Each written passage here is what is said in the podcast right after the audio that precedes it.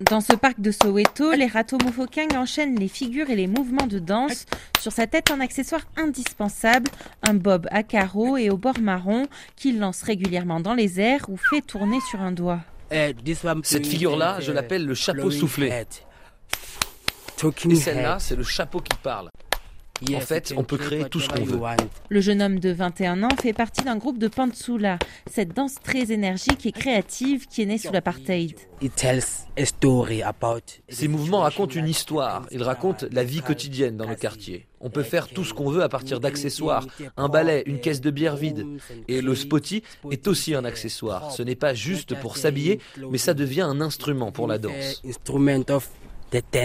À ses côtés, Lebo Hangselo, qui aide les jeunes groupes de Soweto à trouver leur public, approuve en hochant de la tête. Le Pantsula est une culture née dans le quartier de Sophiatown. À l'époque, ils portaient plutôt des costumes trois pièces et des chapeaux Dobbs.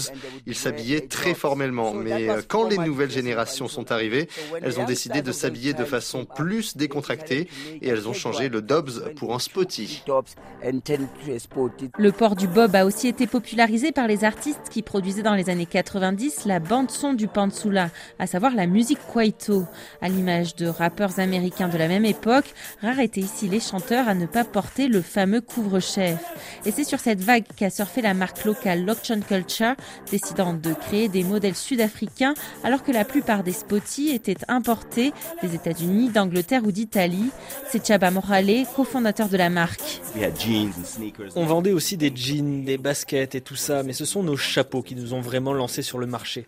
Le spotty est devenu un moyen d'expression selon comment on le porte, penché de quel côté, si on remonte un bord d'une certaine façon. Ça donne naissance à plein de nouveaux styles. Mais le spotty a également gagné en popularité grâce à son côté subversif, lié à la culture de la rue, des voyous de Sotsi et des gangsters. Parce qu'on traînait dans la rue, on était repérés par la police et vus comme des criminels. Donc ça a donné naissance à une attitude de défi dans nos moyens d'expression. Et le spotty permettait de cacher les yeux et de passer inaperçu.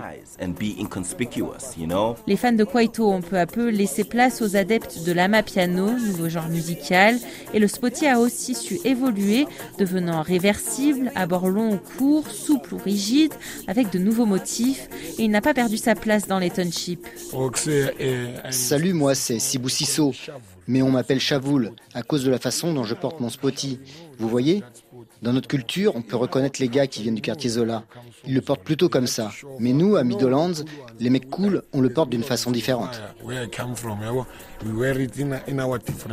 Le chapeau s'adapte désormais à toutes les générations. Et à 53 ans, Djabouli Lane Klabati le porte encore en souvenir de sa jeunesse. Ça donne un style du ghetto. Moi, je le porte fièrement. J'en ai beaucoup de couleurs différentes car j'en mets vraiment souvent.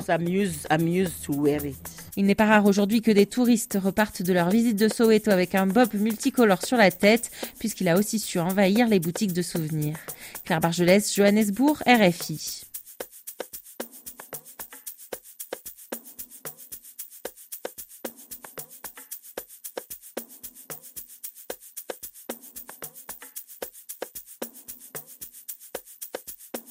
what are you doing?